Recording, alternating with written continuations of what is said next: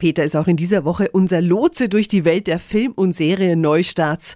Was empfiehlst du denn? Tipp 1. Die Serie Hello Tomorrow spielt in einer alternativen Welt der 50er Jahre, in der Cadillacs fliegen statt fahren und Roboter alle Dienstleistungen übernehmen. Im Mittelpunkt steht ein Verkäufer, der Menschen Immobilien auf dem Mond andreht obwohl es die noch gar nicht gibt.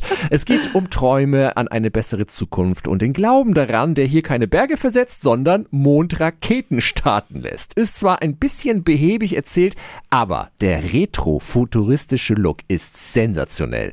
Zehn Folgen laufen ab morgen bei Apple TV Plus. Meine Wertung 7 von 10 Helmchen. Und dein zweiter Tipp? Acropolis Bonjour im Kino. Eine französische Komödie, in der Thierry aus allen Wolken fällt, als seine Frau ihm verkündet, sich scheiden zu lassen. Um seine Ehe zu retten, kommt er auf eine schräge Idee. Du willst die Scheidung? In Ordnung.